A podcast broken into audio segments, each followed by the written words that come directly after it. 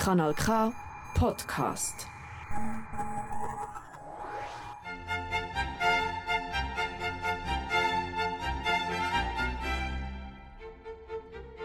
Уголос українською.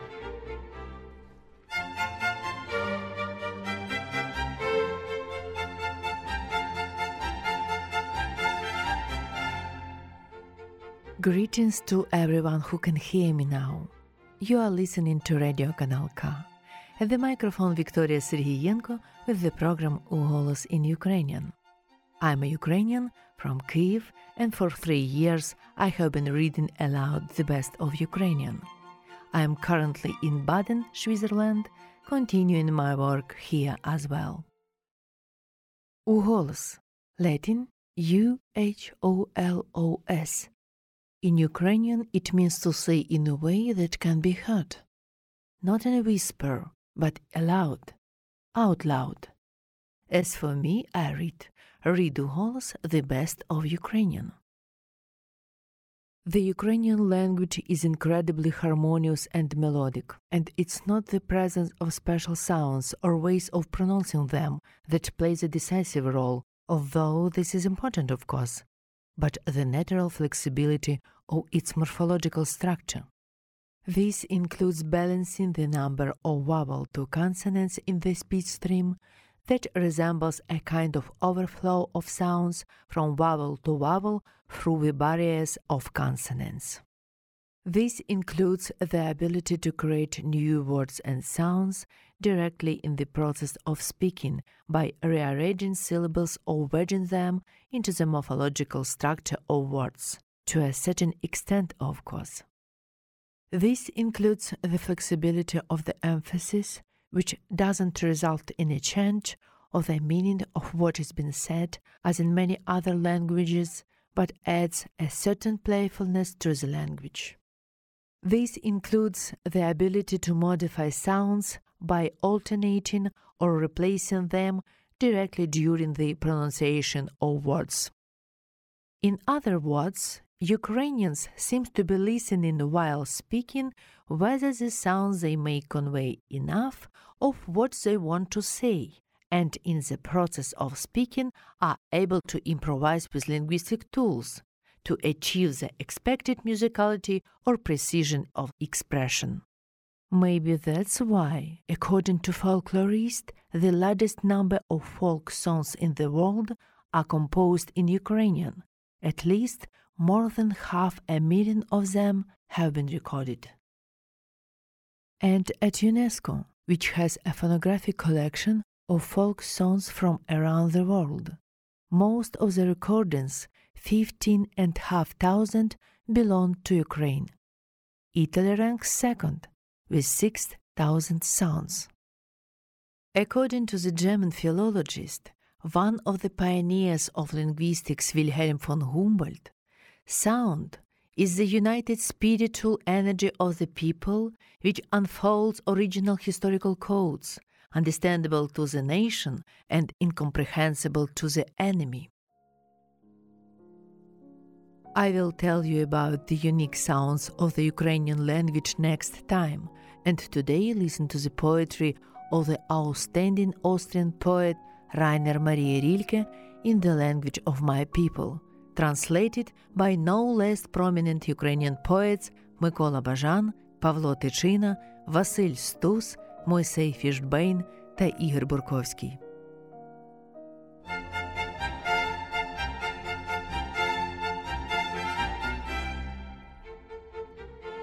Уголос українською.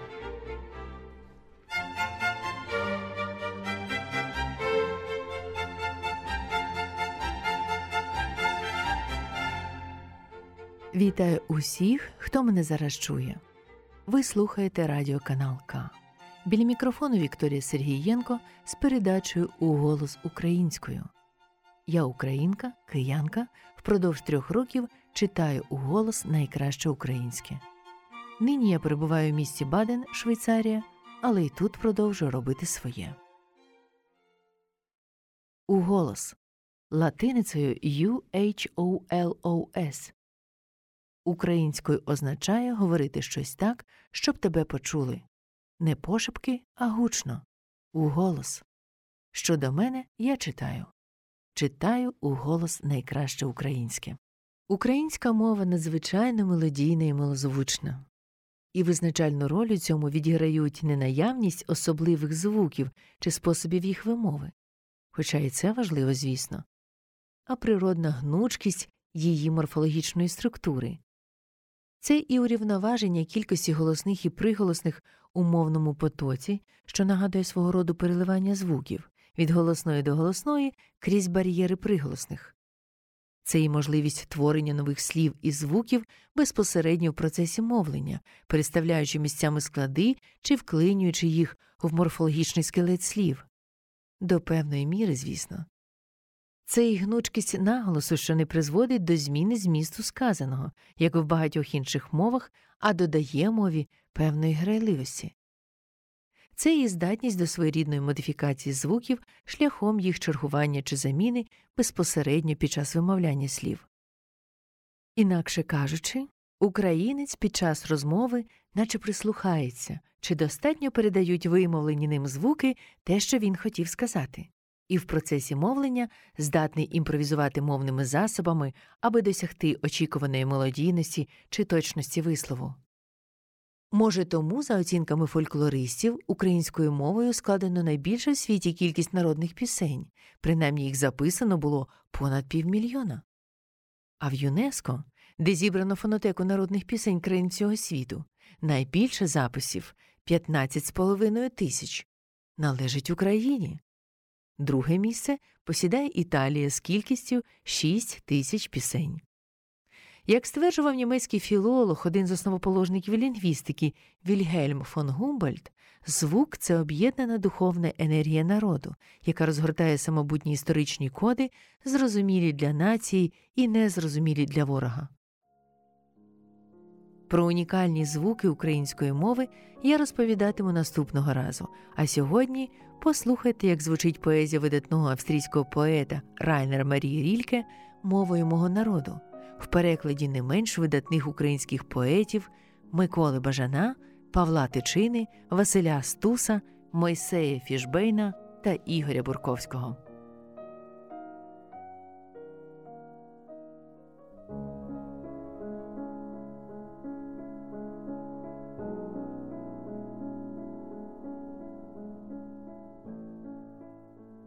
Поет лежав, його лице бліде відчужено з подушки випиналось, коли знання про світ оцей розсталось з його єством і поверталось у час, який байдуже далі йде.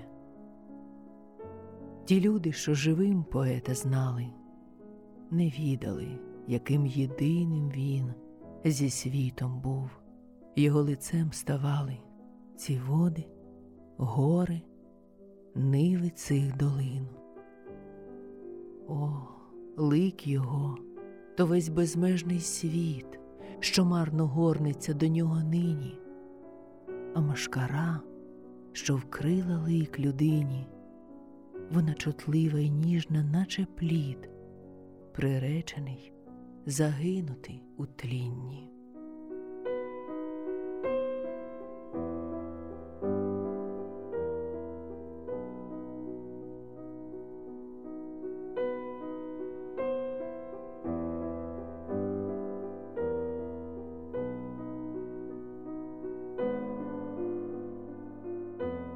Чуєш, улюблена, руки здіймаю, чуєш, шумить, все, що навколо мене дослухає, все дослухає, та не щомить. Чуєш, улюблена, очі стуляю, рух цей, він серце твоє пройма. Чуєш, я знову очі здіймаю, але чого тебе тут нема? Навіть найменшого поруху тони, видимі в тиші шовково м'якій, і на тонкій, на хвильній далини за прозорій запоні, подум чи подув тут слід зафіксує свій, подихом зорі здіймаю, й униз опускаю у тишині, на водопій аромати вустами скликаю, дотики янголів я відчуваю з дальнього краю, в тебе вдивляю в сні. Ти це? Ні.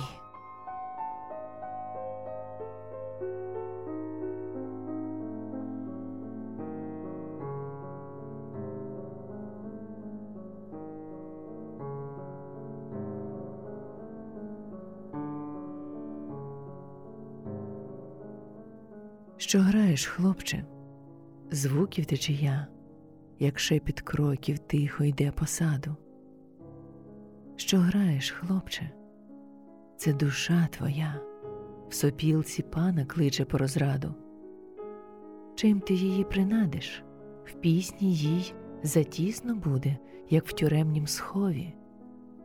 Міцніший за життя є заспів твій, твоя печаль лежить в його основі. Мовчання дай своїй душі, вона хай верне знов у плинне і правічне. Вона жила там мудра і ясна, та вивабив звідтіль твій голос кличний. Як зморена вона підносить крила, ти мрійнику її зневажив лід, крило їй пісня раптом перебила, і через мур до мене їй не сила злетіть, щоб радість сповнила мій світ.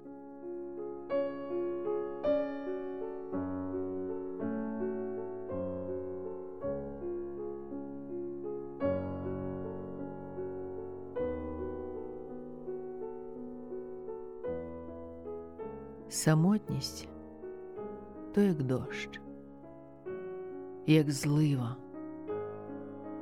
здіймається надвечір некваплива, з рівнин далеких, з моря, справа, зліва, у небеса.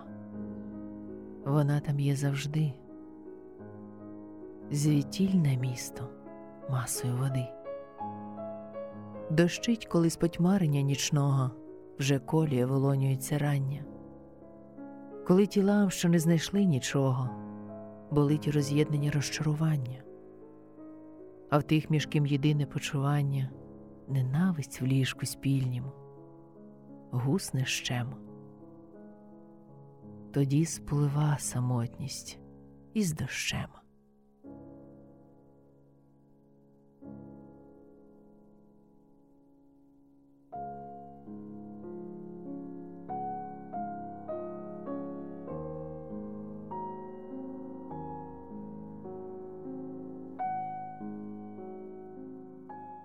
Ти ждеш, дожидаєшся тайни, щось життя перемножить твоє, щось могутнє й незвичайне, аж прокинеться й камінь негайно, глиб откриє обличчя своє, сутеніють в кіосках книжкових стоси тиснених злотом книжок.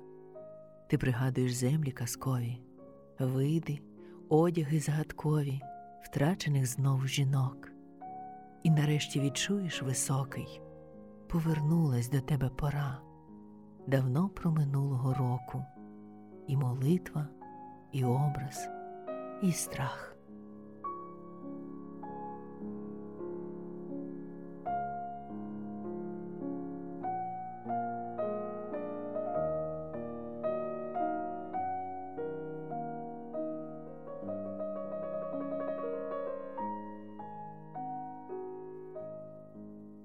Спадає листя, падає за хмар, немов з небесного рясного саду, воно спадає сповнене досади, із темряви, з ночей, із зорепаду розприскує земля останній жар, і нам опасти вже своя черга. На себе глянь, ти губишся в ваганні, та є Господь, що на дбайливій длані все впале милосердно зберіга.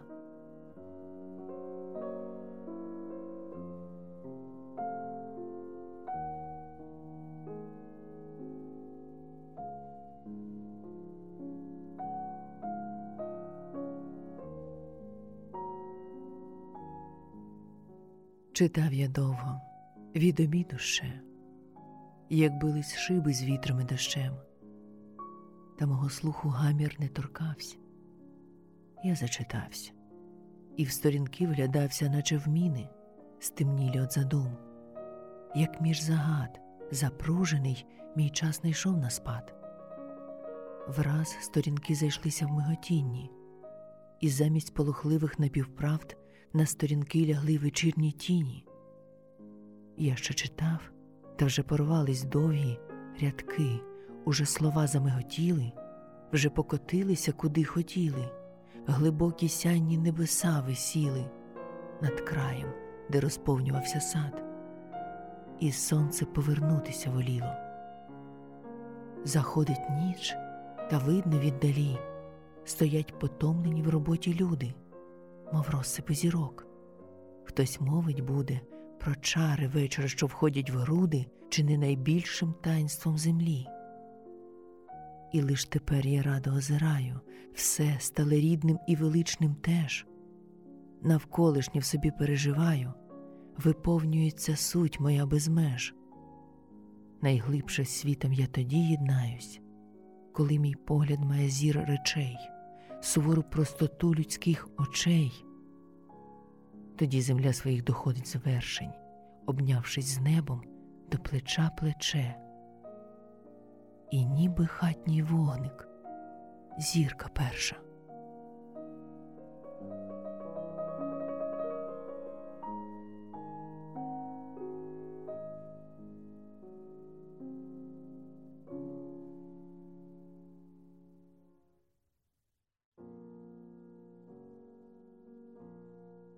Пробило годину і вразив мене ясний металевий удар. Стенувшись, відчув я, мій розум збагне пластичного дня весь чар. Ніщо не завершиться, докіль не знайду речам всім вислів і чин. Мій зір вже дозрів, як свою молоду обійме річ бажану він.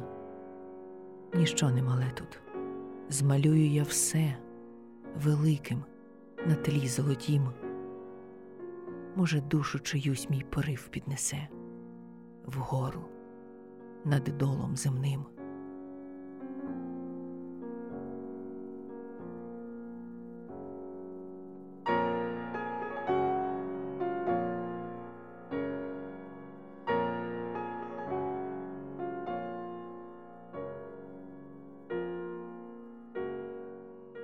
Згаси мій зір, я все ж тебе знайду. Замкни мій слух, я все ж тебе почую. Я й без ніг до тебе домандрую, без уст тобі обітницю складу. Відломиш руки, я тоді тебе впіймаю серцем, наче між долонь, а спиниш серце, мозок запульсує коли ж ти вкинеш в мозок мій огонь, тебе в крові палючий понесу я.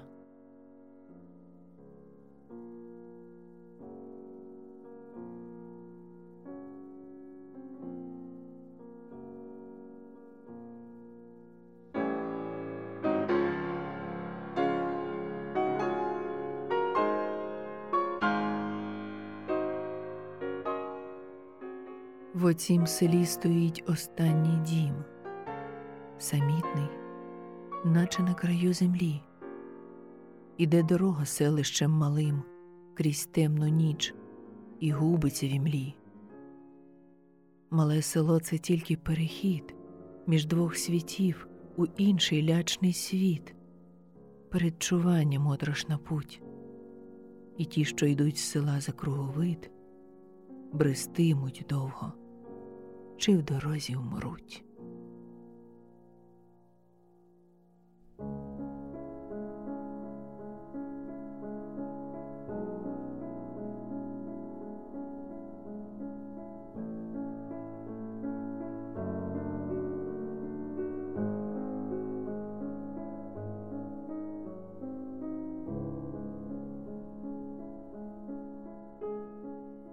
Від мене віддалилась ти годину крила ударом ранивши мене. Я сам і де уста свої подіну, що з ніччю діятиму, що із днем.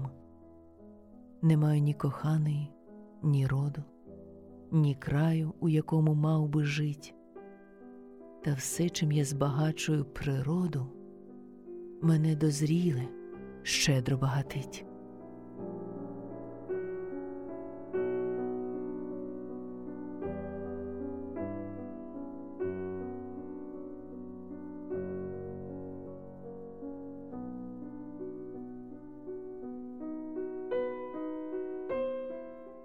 Примушений вид лебедя прибрати, вагався Бог, був надто гарний птах, тож Бог несміло крила птиці вдяг. Обманом він рішив мети сягати, пізнать невідане єство земне своїм чуттям. Йому іще не знана, вона в прибульці вже відчула пана, і знала, він гадає про одне щоб знемогла від наглої спонуки, боронячись. Її все слабші руки розняв, додолу кинувся тоді, і до коханки він припав своєї. В цю мить, очувши крила молоді, став справді лебедем на лоні в неї.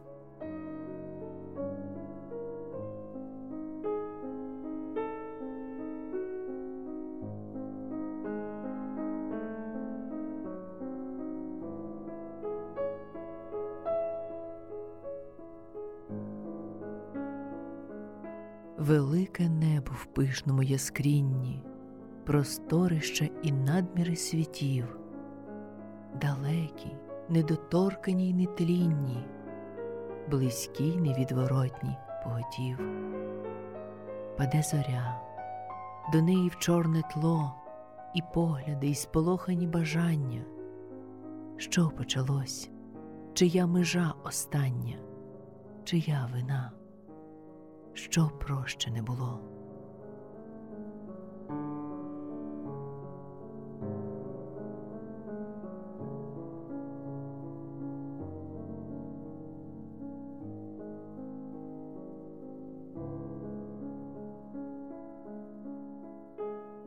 Ти мій останній, пізнаний до краю, нещадний біль, мене ти владно стис як в духові палав я, так палаю тепер в тобі.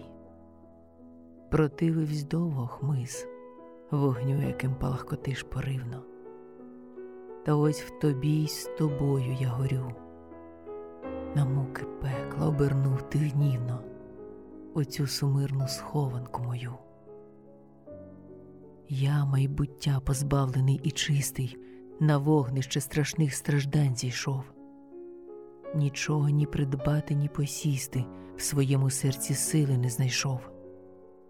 Хіба це я, хто тут ось догоряє? Вже спогадів не збуджує життя, життя, життя, по той бік всебуття. Я в полум'ї, ніхто мене не знає.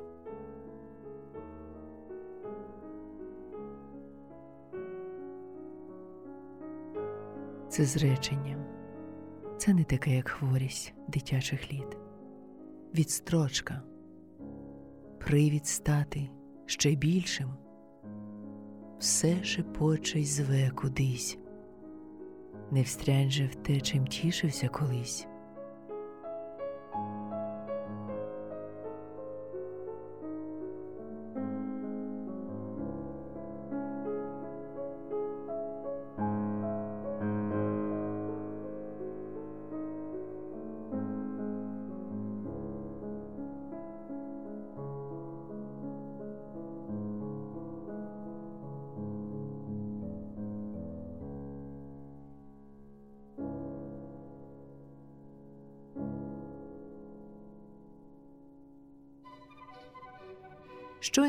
Голос українською ви почули вірші Райнера Марії Рільке в перекладі українських поетів Миколи Бажана, Павла Тичини, Василя Стуса, Мойсея Фішбейна та Ігоря Бурковського.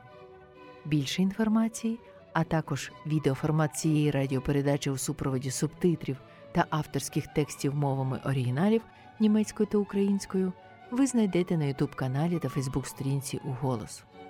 Пам'ятаємо, говорити українською у голос це найкращий спосіб виказати свою солідарність і повагу Україні і українцям. Пізнаваємо, вчимо і удосконалюємо українську мову.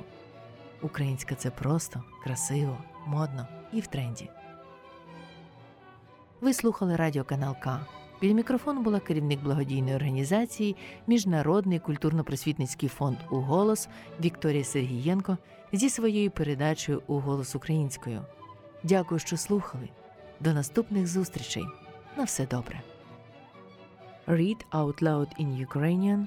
You have just heard poems by Rainer Maria Rilke, translated by Ukrainian poets Микола Бажан, Павло Тичина, Василь Стус, Мойсей Фішбейн and Igor Burkovsky.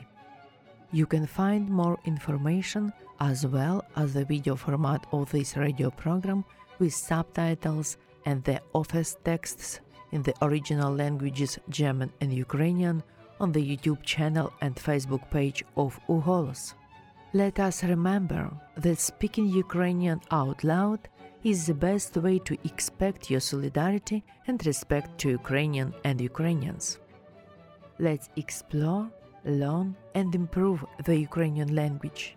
Ukrainian is simple, beautiful, popular, and in trend. You have been listening to Radio Kanal K.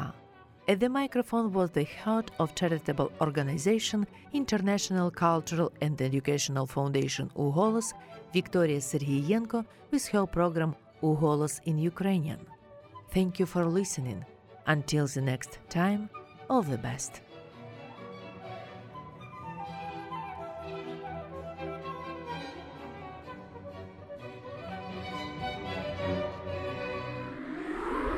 Das ist ein Kanal K Podcast. Jederzeit zum Nachhören auf kanalk.ch oder auf deinem Podcast App.